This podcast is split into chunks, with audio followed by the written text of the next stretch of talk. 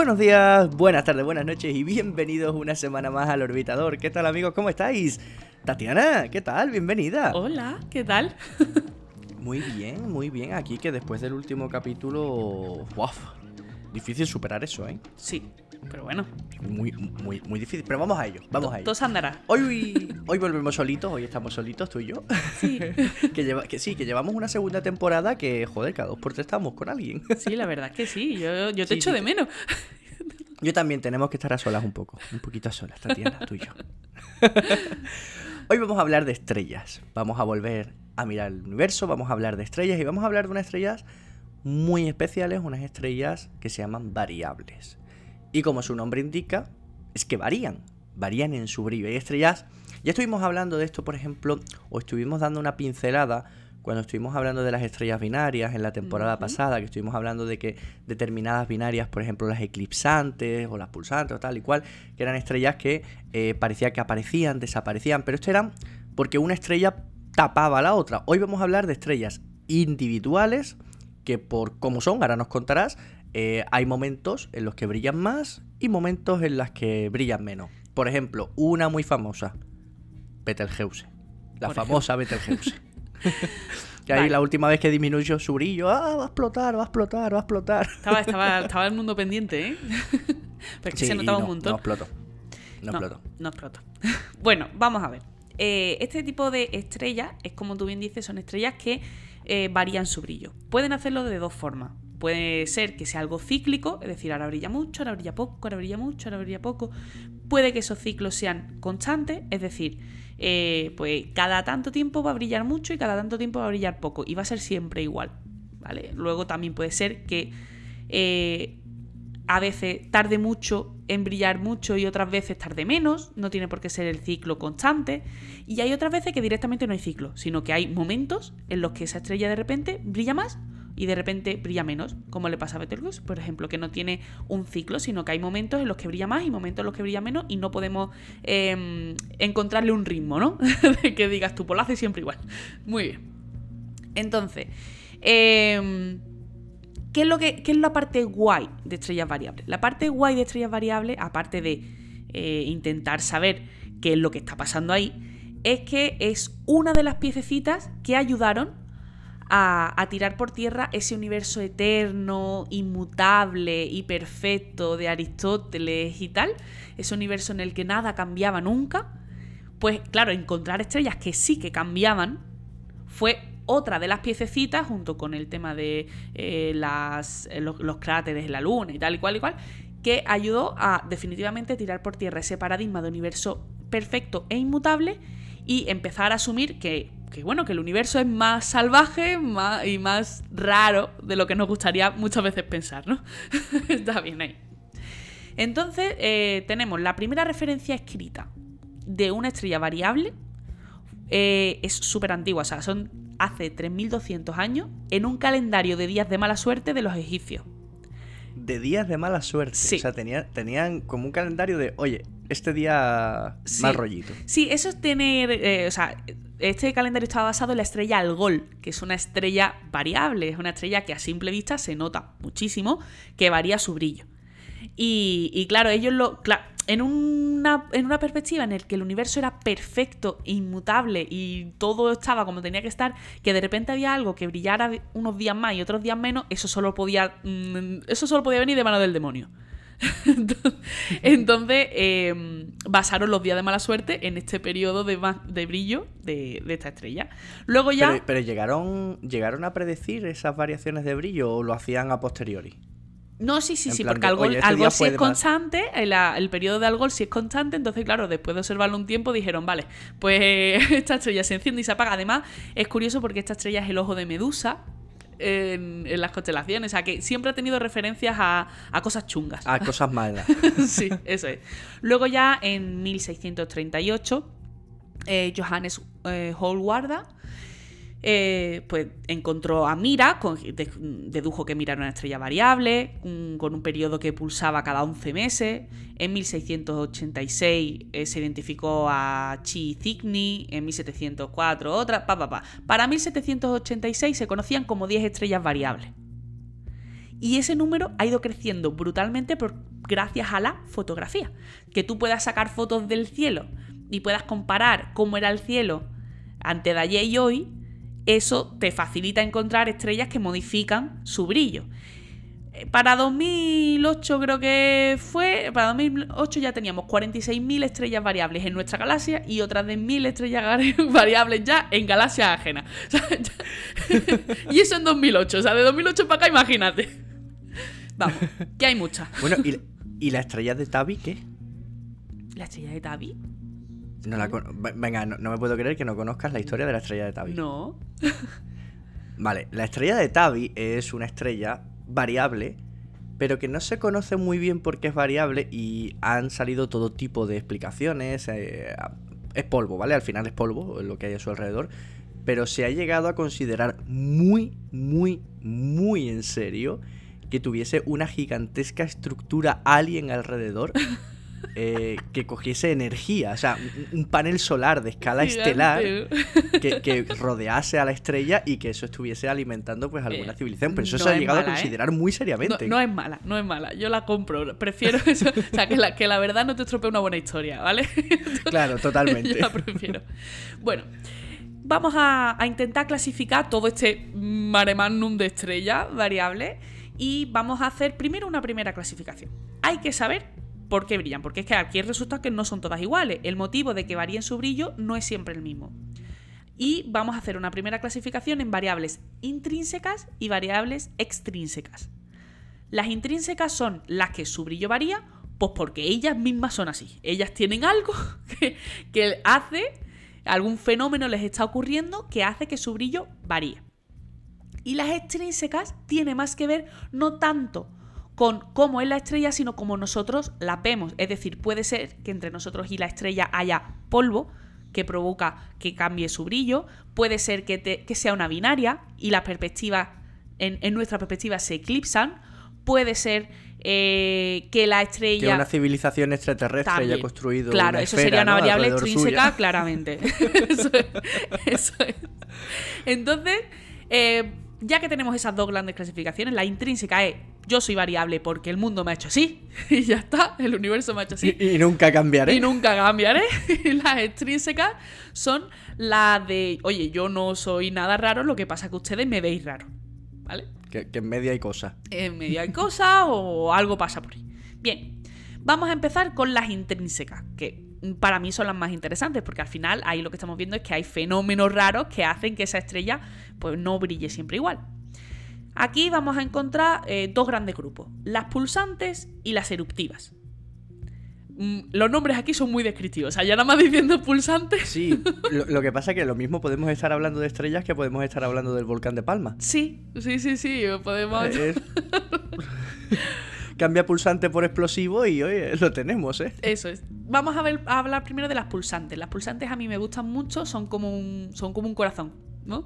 Lo que pasa con esas estrellas es que son estrellas que ya están en fases finales de su vida y, y entonces, claro, están expandidas en fase gigante. Cuando la estrella se expande, claro, hay mucha más superficie que brilla, entonces parece que brilla más.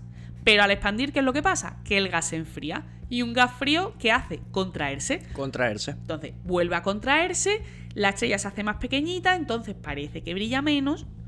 Y cuando está contraído todo, la operación pingüino, ¿qué es lo que pasaba? Porque las cosas se calientan. Se calienta. Se calienta. pues, ¿Y un gas caliente qué hace? Se expande, vuelve a expandirse. Y así estamos, para adentro, para afuera, expandiendo más grande, más chica, más grande, más chica. Y ahí lo que estamos es, pues que mm, estamos viendo una variación de brillo debido a que esa estrella realmente lo que está haciendo es aumentar su tamaño y disminuir su tamaño. Betelgeuse, por ejemplo. Estaríamos hablando del caso de Betelgeuse. Por ejemplo, eso es. Muy bien. Luego, aquí, bueno, aquí eh, de estrellas pulsantes hay más tipos de estrellas dentro. Por ejemplo, la- Una puntualización. Sí. Que nadie espere que esto ocurre a lo largo de una noche. Es No, decir, estamos claro. hablando de ciclos de días, meses Días. e incluso años, ¿eh? Sí, sí, sí, sí. Por ejemplo, las tipo Mira son unas supergigantes de tipo M que tiene un viento estelar que lo que hace es que hace que pierdan materia continuamente. Y los periodos de oscilación de brillo son entre 80 y 100 días. O sea, en ese periodo es cuando tú verías que esas, las estrellas tipo Mira brillan más y brillan menos. Y estas llegan a cambiar hasta 6 magnitudes de brillo. O sea, tela. tela. Tela. Tela. Luego están las famosísimas cefeidas. Que son Que son súper, súper constantes. súper constantes. Estas estrellas son muy famosas, ya haremos un capítulo solo de cefeidas porque da para hablar horas de las cefeidas. Eh, que bueno, a partir de ahora ya sabéis que son estrellas variables intrínsecas de tipo pulsante. Estas son eh, gigantes de clase K, F, tienen un alto contenido, tienen muchos metales, son estrellas jóvenes que tienen una forma de pulsar muy característica. El brillo aumenta de forma muy rápida y luego decae lentamente en periodos entre 1 y 50 días.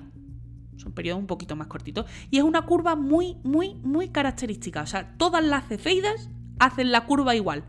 El periodo puede ser un día 50, 40, 30, mm, por ahí. Pero, la la curva siempre es igual. Un aumento muy rápido de brillo y decae despacito. Y otro aumento muy rápido de brillo y decae muy despacito. Son estrellas que son muy constantes y con una curva muy característica que permite eh, conocerlas muy bien.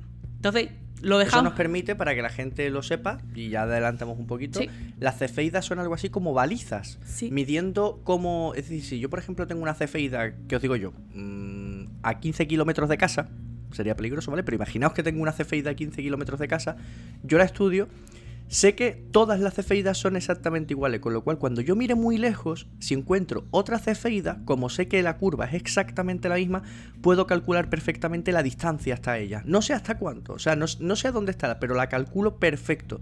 ¿Eso qué nos permite?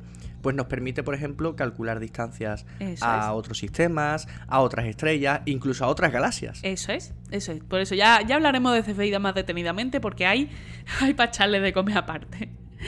Bueno, esas son las variables pulsantes, que son las que nos gustan, ¿no? Las que son constantes, tienen su pulsito, se conocen muy bien eh, y tal.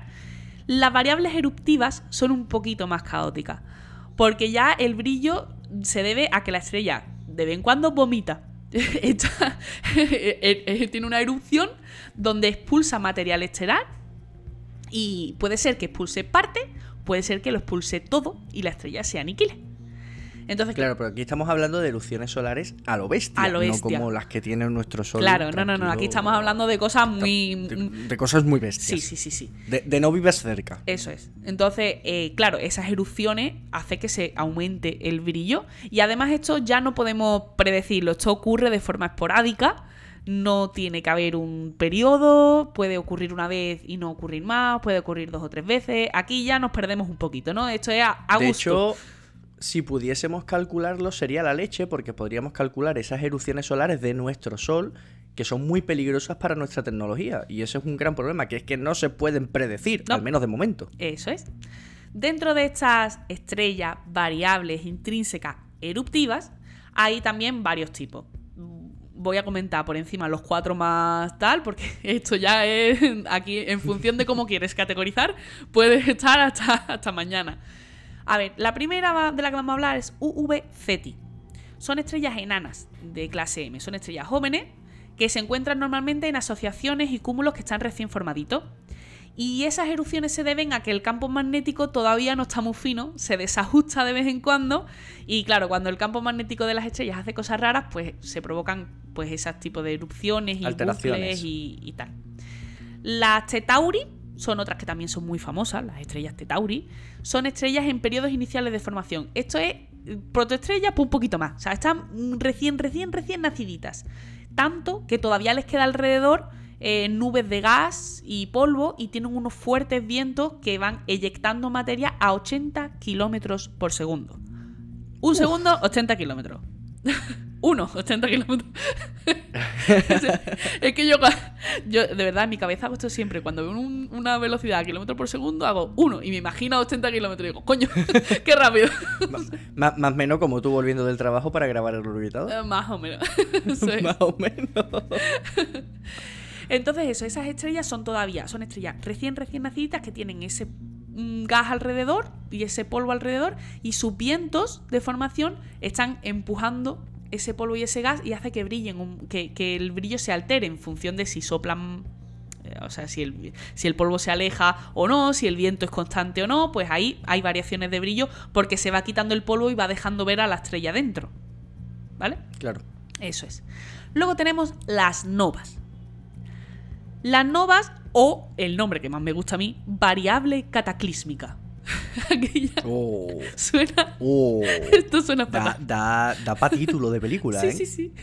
Mira, esta pregunta entre la diferencia entre nova y supernova es de las preguntas más recurrentes que podemos hacer. Y hoy va a quedar Pues, a ver, eh, es muy fácil. Una nova es una nova y una supernova, pues una nova grande. una nova grande. A ver, No, no, no, no, no, nada más. vamos a ello, vamos a ello. Las novas eh, se dan también en estrellas binarias. ¿Qué es lo que pasa? Que en una estrella binaria, cuando una de las compañeras es una nana blanca, esto ya lo hemos dicho muchas veces, le roba material a la, a la grande. Cuando le roba material, la enana blanca se vuelve a calentar y es como que mm, por un momento mm, vuelve a fusionar un poquito, aumenta su brillo. ¿Vale? Para que os hagáis una idea, es como un diésel a 30 grados bajo cero. Hace pa, pa, pa, pa, Ah. y, y para, ¿vale? O sea, no, no- no le da para más al pobre. Eso es, eso es. Entonces, cuando la enana blanca alcanza una cierta temperatura, a veces sufre una explosión y eyecta todo el material que ha robado. Es como, vale, vale, te lo devuelvo. No, no quiero. Lo eyecta todo y eso hace pues, que aumente el brillo. ¿Qué es lo que pasa en el caso de la, de la nova? Que la enana blanca sobrevive. Sobrevive. Y entonces vuelve el proceso otra vez. Se ha eyectado todo el material que robó, sobrevive, vuelve a robar material, vuelve a aumentar su temperatura. Cuando sobrepasa una cierta temperatura, vuelve a expulsar el material robado. Y todo esto, pues claro, produce mm, alteraciones en el brillo. Pero no es una en super. ese caso, no- claro, no es una claro, supernova Eso te iba a decir. porque la estrella sobrevive. En el caso de que no sobreviva, estaríamos hablando ya sí que sí de una supernova. Y en este caso concreto, una 1A, que es la Eso es. concreta que, que ocurre en esos sistemas binarios. Exacto. Entonces, las novas son eh, estrellas que ya realmente están muertas, porque ya la enana blanca es una estrella muerta. Lo que pasa que por breves momentos resucita gracias a robar material a su compañera. Entonces, estos son estrellas binarias eh, intrínsecas, porque al final es un proceso suyo. Y eruptiva, porque al final lo que hace es expulsar mm, material. Eh, lo que pasa es que tiene la suerte de expulsar material antes de que sea demasiado tarde y, e- y la enana blanca sobrevive y reinicia el proceso. Pulso el botón rojo de abortar. Eso es. Sí, Menos mal. Claro, sí. Y, y luego tenemos ya el último, que es la supernova. Que la supernova es la muerte de una estrella muy masiva, es un evento muy luminoso que puede perdurar en el cielo varios días. Y eh, yo esto me gusta decir que es como una estrella variable que varía solo una vez. porque, porque, claro. o sea, en la, mu- en la supernova la estrella sí que muere. O sea, ya no, no, no queda nada que reinicie el proceso. Y esto puede Pues darse. Se convierte en una preciosa bola de gas. Claro, se, convierte en una cosa expande. preciosa que luego nos gusta mirar, pero, pero ya está. Entonces, eh, la supernova aquí no tiene por qué ser necesariamente una binaria, también puede ser una estrella solitaria que sea muy grande y que alcance el tamaño necesario como para morir en forma de supernova, Betelgeuse. por ejemplo, que también se puede dar en estrellas binarias y entonces sería una supernova tipo 1A. La diferencia entre una supernova tipo 1A y una nova es que en la supernova tipo 1A la enana blanca no sobrevive. Explota y O explota. sea, todas, todas las novas ocurren en sistemas binarios. claro. O sea, una nova, como he leído por ahí, no es el, no es el momento del nacimiento de la estrella. No. eh, no, simplemente. O sea, concretamente es eh, una cuasi supernova 1A. Claro. O, o a lo mejor no es una estrella binaria, pero sí es una estrella que ya ha muerto y que a lo mejor tiene una nube de gas alrededor que Y trata de reactivarse. Claro, y trata de reactivarse. La nova es como, como el, el último, el último suspiro de, de una estrella diciendo me agarro al, al gas que encuentra a mi alrededor, me da igual si es de otra estrella o de lo que sea, me agarro a lo que sea con tal de intentar sobrevivir. Y eso lo que hace es que acrete material y mm, termine reventando sin que se destruya la estrella primigenia, o sea, sin, sin que se destruya la enana blanca. Que la expulsión es más grande, sabéis, pues no. chicos y chicas. Esto entra en examen, ¿eh? Porque lo de la diferencia entre nova y supernova es algo Sí, que recibimos cada día, que se lee por ahí un montón de veces. Entro, esto entra en examen. Así Sí. que ya os lo quiero ver subrayado, en negrita, en posi, en los esquemas, en todos lados, ¿vale? Diferencia de nova y supernova. Eso es. Entonces, recopilando. Estrellas variables intrínsecas son aquellas que tienen ellas mismas algún fenómeno, alguna propiedad que hace que varíe su brillo. Dentro de eso tenemos las pulsantes y las eruptivas. Las pulsantes son esas que van y vienen en su brillo y serían, por ejemplo, la tipo Mira o la Cefeida. Y las eruptivas son esas que no se pueden predecir, que erupcionan cuando erupcionan, expulsando material, y serían, por ejemplo, la V Ceti, la T Tauri, las novas o la supernova. ¿Bien? Maravilloso. Vámonos a la otra, a las, eh, a las extrínsecas, a las que sus variaciones de brillo no dependen de ellas mismas, sino de cómo nosotros las estamos viendo. Por ejemplo, las estrellas binarias eclipsantes. Tú tienes dos estrellas mm, que están ligadas gravitacionalmente, ninguna de ellas varía su brillo per se, pero desde nuestro punto de vista se eclipsan. Una pasa por delante de la otra. Entonces, claro, para nosotros, por lo lejos que están y por lo cerca que están la una de la otra, Parece una sola. parece estrella. una sola. Y nosotros lo que a- a- a la- al ojo lo que parece es que tenemos una estrella que aumenta y disminuye su brillo. Cuando realmente lo que pasa es que son dos estrellas normalitas que se eclipsan la una a la otra. ¿Cuándo vemos el brillo máximo? Pues cuando están eh, separadas y las podemos ver a las dos enteras. Porque ahí está sumando el brillo de una más el brillo de la otra. Pues ves todo el brillo que puedes ver. Pero si, por ejemplo, ahora ponemos la que menos brilla delante de la que más brilla, estás quitando un trozo de mucho brillo para poner un trozo de, menos brillante. brillo. Entonces, Exacto. ese brillo, la suma es mínimo, el brillo. Y de- ahí. Si a alguien le interesa este tema, que vaya a escuchar, si no lo ha escuchado, el capítulo de estrellas binarias, de sistemas Sí. binarios, porque además hablamos de muchos sistemas binarios que aparentemente son una sola estrella, pero que cuando las miras con un telescopio se resuelven y, Y se ven que son dos. Eso es. Hablamos, por ejemplo, de la polar, de la de la osa, Sí. ¿vale? Hablamos de varias que son además muy, muy, muy fáciles de encontrar. Eso es. Además, bueno, si alguien se lía un poquito con, con esto del aumento de brillo, ¿eh? en las gafas del Hubble hay artículos de estrellas binarias eclipsantes y hay también uno de estrellas variables, que hay un, una gráfica y unos dibujitos que lo vais a ver muy bien. No, no, no, cualquier día nos contratan en una universidad. ¿eh? O sea, mm, ¿tú, tú has visto la de material que tenemos? Increíble, ¿eh? Esto- esto es como Somos todo, una esto- fábrica Ahora, de material. Yo, yo, yo solamente pienso en los pobres que nos descubran ahora. Porque claro, nosotros estamos como, como si estuviésemos en la universidad. Es decir, partimos de que ya escuchaste el capítulo anterior, que a su vez partíamos de que escuchaste el anterior. O sea, si no te has escuchado el capítulo 1 de la primera temporada, vas jodido. No, hombre, no. Más o menos, No. más o menos se entiende. Y si no, pues siempre decimos en qué capítulo tienes que mirar. Así que... Eso sí, desde luego. Eso es. Muy bien.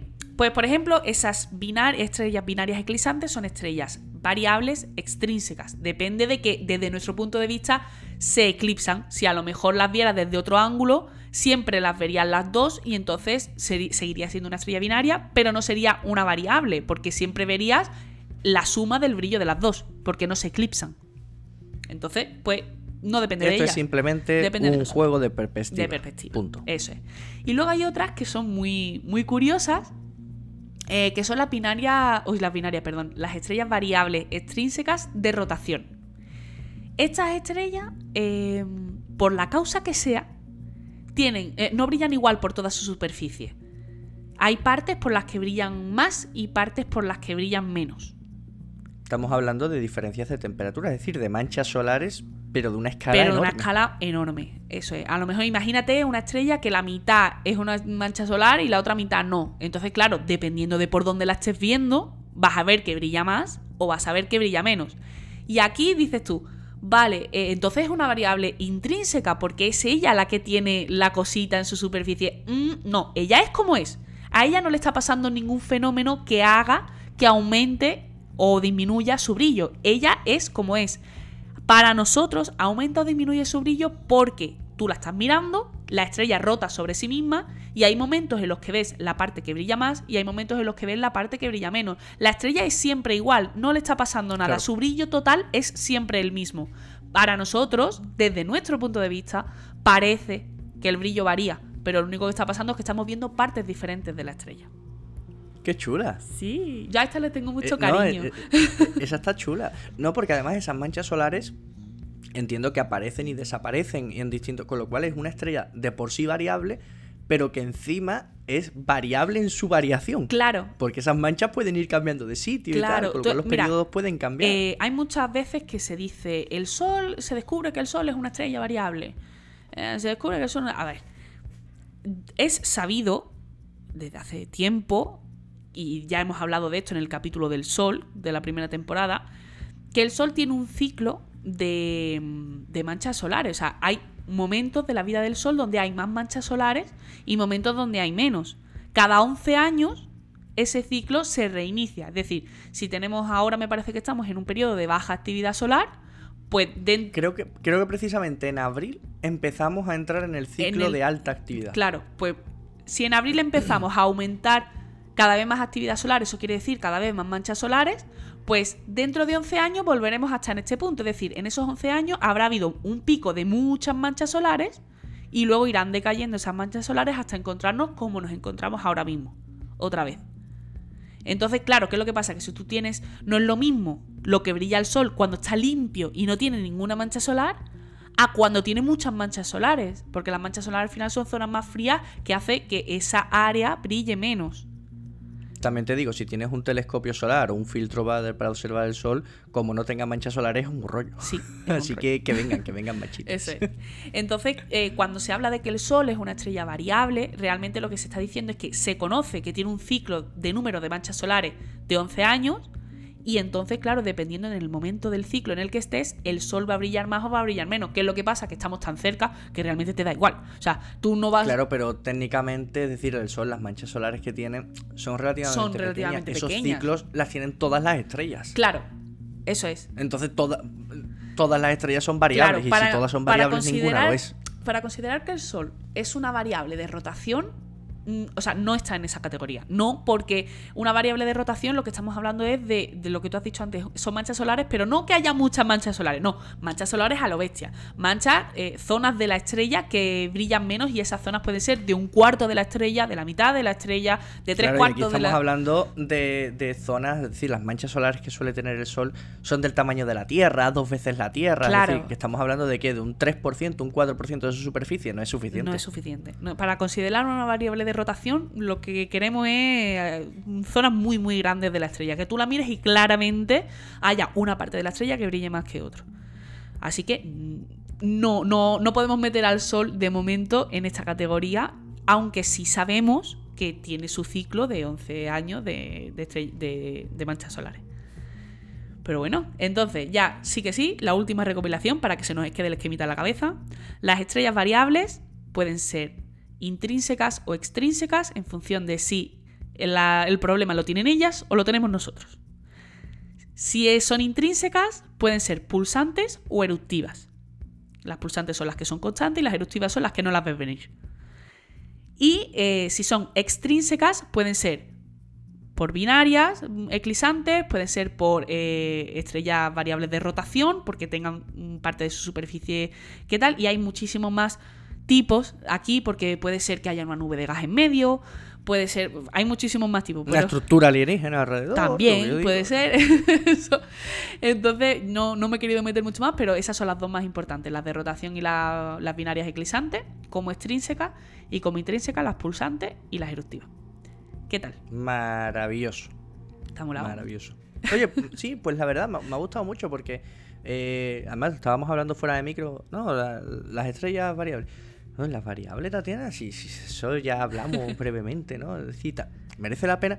Oye, pues sí, pues he aprendido un montón.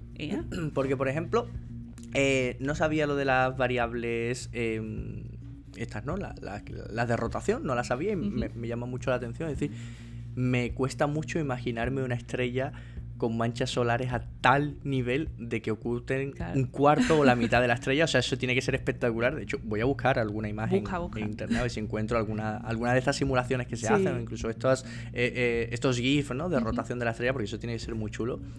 Y después que es eso, podemos enlazar con el capítulo de sistemas binarias, que es verdad que ahí lo dejamos un poquito cojo, que la gente pues puede ver pues muchas estrellas binarias que hay, que hay en el cielo y que además se ven a simple vista y con telescopios de forma muy sencillita y están muy chulas. Ya te dije que yo, a mí una de mis favoritas es Albireo, Sí. que es el pico del cisne, y, y te conté esa historia de que la llamamos el sistema binario del Cádiz. Y a mí me gusta mucho esa estrella porque además es muy fácil de, de encontrar. Sí, que es verdad. Es muy, es muy brillante, muy brillantita. Y después se resuelve enseguida con, con telescopio. Además se ven preciosas esa, esa azul y esa, y esa gigante roja. A mí me gusta mucho. Oye, pues Está me ha gustado. Claro que sí. Me ha gustado. Sí, señor. Sí, señor. Yo- yo- si es que yo no sé por qué dudo de ti. Si es que de ti no se puede dudar. Eres una fiera.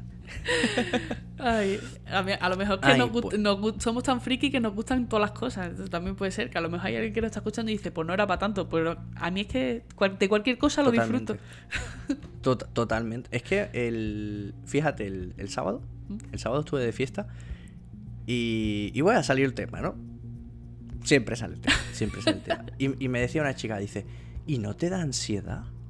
Porque yo pienso en el universo que es tan grande y a mí me entra una ansiedad y digo, Ansiedad. pues fíjate que a mí, a, a- a mí lo que me da ansiedad es que nunca voy a ver mi planeta desde fuera, pero el universo me parece precioso. O sea, agujeros negros, supernovas, Claro, estrellas. o sea, a mí, a mí lo que, me, a, mí lo que me da ansiedad es que no me da la vida para aprender todo lo que quiero aprender, ¿sabes? Y, para ver, pa' verlo, es decir, verlo, es decir, claro. Yo, yo quiero el motor de Alcubierre, quiero un cochecito con el motor de Alcubierre para darme un paseíto, aunque sea por la Vía Láctea, Sí. simplemente por la Vía Láctea. Sí. Yo, yo lo quiero, yo lo quiero. Oye, estamos desvariando. Sí. Vamos, vamos a hablar de las noticias de esta semana, a ver qué ha pasado Venga, por dale. el universo. Venga, pues vamos con las noticias.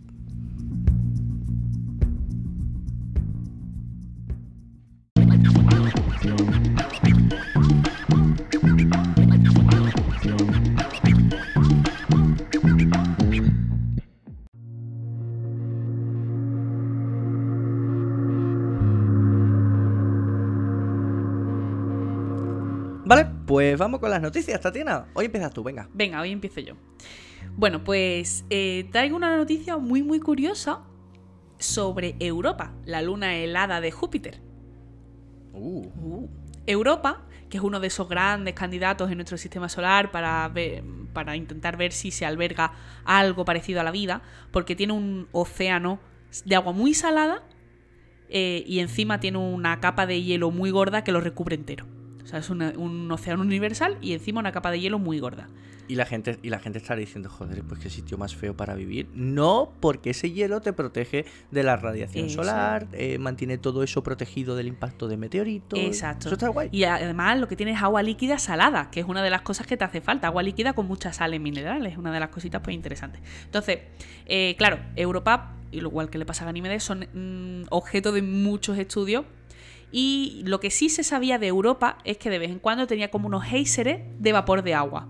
Como que el hielo se rompía, sublimaba directamente y se convertía en un geyser de vapor de agua súper, súper alto. Pero eh, no, esa- ese geyser no llegaba a formar atmósfera, sino que directamente ese vapor de agua salía y se diluía en el espacio y ya está. Pues ahora lo que se ha visto gracias a observaciones del Hubble es que eh, sí que hay una pequeña y débil y fina atmósfera de vapor de agua en Ganímedes, pero ojo, solo en un hemisferio. Coño. Está súper guay. O sea, la, la luna se está desplazando alrededor de Júpiter. Pues digamos que lo que sería el parabrisa, lo, que sería la- el hemisferio en la dirección en la que avanza la luna, ahí no hay nada de atmósfera. Todo para atrás. Pero la parte de atrás, que está, digamos, a rebufo, está protegida, ahí hay una débil y finísima capa de vapor de agua. Constante. Es decir, esto ya no es que haya ha salido un geyser y ese geyser ha echado vapor de agua y eso se terminará yendo y diluyendo y ya no se quedará, sino que sí que hay una eh, muy, muy débil y muy fina atmósfera de vapor de agua, pero solo en el hemisferio contrario al de avance. Dios. Qué mola. qué, qué cosa más curiosa. Curiosísimo, curiosísimo. Mola un montón. No, pero, pero es que además piensa, es decir, si tú piensas en la gravedad, ¿vale? Es decir, mm, tende- tendería la gravedad a arrastrar esa atmósfera y darle la vuelta entera, y- aunque fuese más fina, evidentemente. Pero, pero qué curioso, es- evidentemente tiene que ver la gravedad de Júpiter y tiene que ver la velocidad de traslación alrededor de Júpiter. Claro. Impresionante, qué chulada. Sí, sí, o sea, el por qué solo está en media. en medio planeta, o sea, en medio planeta, en media luna, eh, todavía se está, se está intentando pensar bien. Porque, claro, a, eh, a primera de esto te parece lógico, ¿no? Yo qué sé, es como al final es como un poco. Como un cometa. Sí, lo que pasa que el, el motivo de que los cometas tengan cola es el viento solar. Claro. Aquí no, No, no la traslación. no la traslación del, del cometa, de la bola de hielo. Aquí eh, no se sabe muy bien todavía por qué, se está todavía intentando averiguar, pero bueno, lo que de momento sabemos es que sí que hay una capita de vapor de agua solo en la mitad. Poquito Qué a poco. curioso. Es muy curioso. Qué- qué cu- curiosísimo. Pues te voy a saltar yo ahora con otra noticia. Hemos estado hablando de estrellas y voy a hablar de estrellas. ¿Te acuerdas? Seguro que sí que te acuerdas. La semana pasada con Macarena García estuvimos hablando del web Sí. y nos decía Macarena, no, porque el web, una de las cosas que va a intentar es encontrar a esa primera generación de estrellas, ¿no? A esa población 3, la- las estrellas más antiguas, las primeras en nacer, esas primeras galaxias. Y si te digo que a lo mejor el web va tarde. ¿Y eso? Pues que, no, a ver, no se han encontrado, ¿vale? No se ha encontrado esa primera generación de estrellas, pero se han encontrado estrellas que podrían datar de justamente la muerte de esas primeras estrellas. ¿Ala? ¿Y eso? Ojo, ojo, ojo, que vamos con la noticia. Estamos hablando de una noticia publicada en Astrophysical Journal Letter, ¿vale? Eh, por astrónomos de la... ah, ta, ta, ta, por, sí, efectivamente, por astrónomos de la Universidad de Florencia. En concreto, a cargo del trabajo estaba la astrónoma Asa Skuladotir. Skuladotir, madre mía, madre mía. Lo, lo siento, Asa, si he, eh, sí, he pronunciado mal tu apellido, lo siento mucho, pero tu trabajo mola un huevo. A ver, os pongo un poquito en contexto. Las primeras estrellas, esta primera generación de estrellas, se estima que apareció en el universo hace unos 13.700 millones de años, ¿vale? Día arriba, día abajo. Entonces, no hemos llegado a encontrar esas estrellas tan antiguas. Pero, pero, existe una galaxia, una galaxia esferoidal a 290.000 años luz de la Tierra, que se llama la enana del escultor. Una galaxia, pues que conocemos, hemos estudiado bastante. Y en esa galaxia se ha encontrado una estrella. Una estrella que se llama AS0039. Y tú dices, ¿qué es lo chulo de esta estrella? Pues que su composición química sugiere que es precisamente una estrella nacida a partir de los restos de estrellas de población 3. ¿De acuerdo? De esas primeras estrellas que murieron en forma de hipernova. ¿Cómo sabemos esto? Bueno, en concreto, la estrella, ¿vale? Eh, tiene muy, muy, muy poquitos elementos pesados, es decir, tiene muy poca metalicidad que hablábamos el otro día. ¿Cómo de poquito? Pues para que nos hagamos una idea, la galaxia entera, ¿vale? O sea, la galaxia entera tiene aproximadamente solo un 4% de carbono proporcionalmente comparándola con la Vía Láctea. Es decir, es una galaxia ultra antigua y sus estrellas apenas tienen carbono y esto es vital porque las estrellas, el ciclo es hidrógeno, helio, carbono. Con lo cual, si apenas tienen carbono, significa que murieron cuando estaban haciendo helio y eso solamente lo hacían las estrellas más primerizas, las estrellas más primigenias del universo. Así que a lo mejor llega el web y termina de darle el empujoncito y ¡pam! Encontramos a esa población 3 de estrellas. Es una enana marrón, por supuesto, ¿vale? Es una enana ya completamente muerta, completamente fría. Anda, mira. ¿Qué te parece? Pues muy guay. Ha habido, cuando has empezado, digo, vaya, tiene la misma noticia que yo, porque es que vengo a decirte algo muy, muy parecido. No es la misma, no es la misma, pero, pero muy parecida. A ver, eh, esto está muy guay, muy guay, mm, quizá no tanto por los resultados, sino por cómo se ha hecho esto. Aquí la idea es, desde siempre, que queremos mirar más lejos, porque mirar más lejos es mirar más atrás en el tiempo. Esa es la idea principal. Muy bien. Ya dijimos con Macarena, como tú bien has dicho, que el James Webb va a poder mirar mucho más atrás porque el, infrarrojo que va a mirar pues son ondas que se ven menos perturbadas y podemos tomarlas desde más lejos. ¿Bien? Estupendo. Pues hasta ahora, y hasta que el web esté en órbita, eso no se va a poder hacer. Pero lo que sí se puede hacer es lo que han hecho aquí. La idea era eh, montar un proyecto juntando el Hubble con el Gran Telescopio de Canarias, que son los dos más potentes que se tienen ahora mismo. Y Hombre, el Gran Tecan es el telescopio más grande del mundo y el Hubble es el telescopio visual espacial único que tenemos. O Claro. sea que. La pregunta de, que suscitaba este estudio era: ¿el inicio de las primeras galaxias, o sea, el, el cómo se formaron las primeras galaxias, fue eh, lento y pausado? Es decir, ¿se fueron formando estrellas de forma lenta y pausada? ¿O fue más bien a tirones? Fue ahora se una- muchas estrellas, ahora menos, ahora más, ahora menos. Claro, eh, para ver esas primeras galaxias no, no, no nos da, no, no somos capaces de ver tan, tan, tan lejos.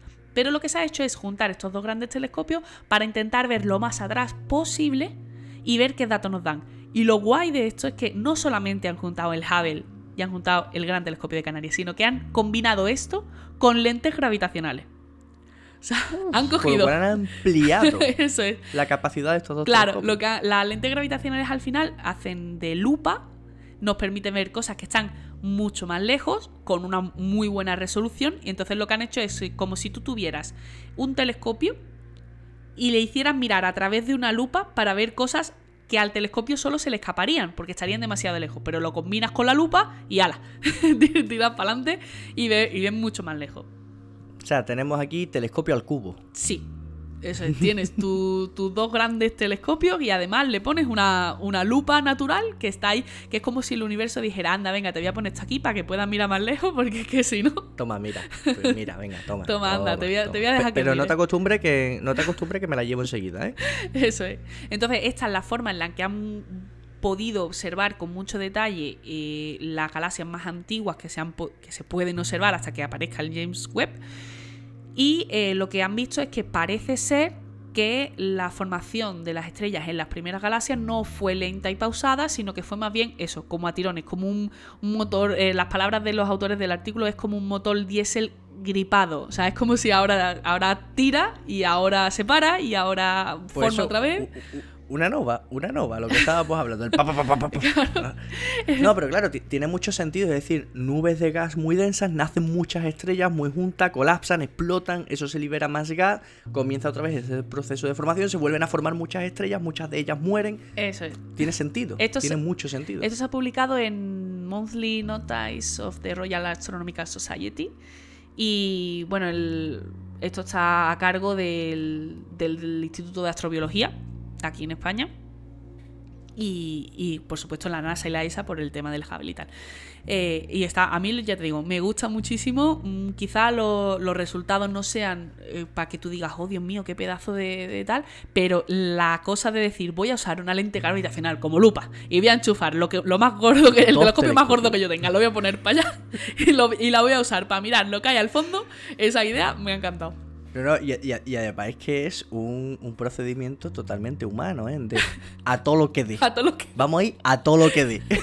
Sí, sí. Es como, mm, me estoy impacientando, el web tarda mucho. pues, a ver, con lo que tengo, ¿qué es lo que puedo hacer?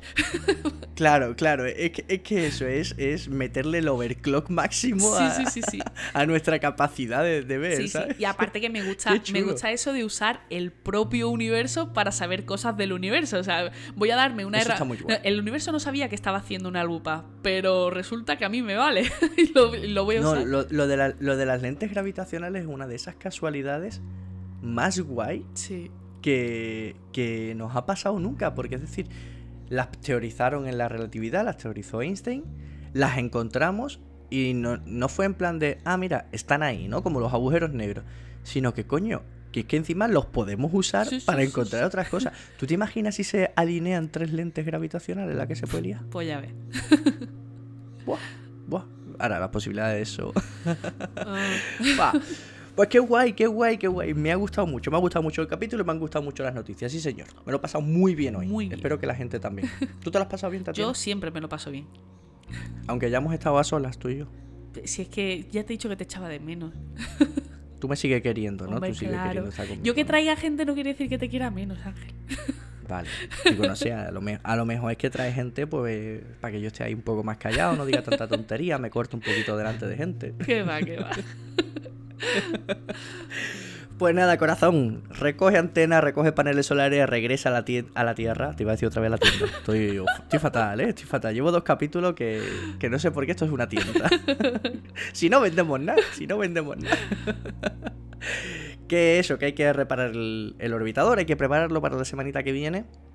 Que, uh, la semanita que viene es primeros de mes. Sí, Pues si la gente ha prestado atención ya sabe lo que va a tocar. sí. Ya sabe lo que va a tocar. Pues entonces nos vemos la semanita que viene, ¿vale, Tati? Eso es. Maravilloso. Pues chicos, desde control de misión, corto y cierro. Hasta luego.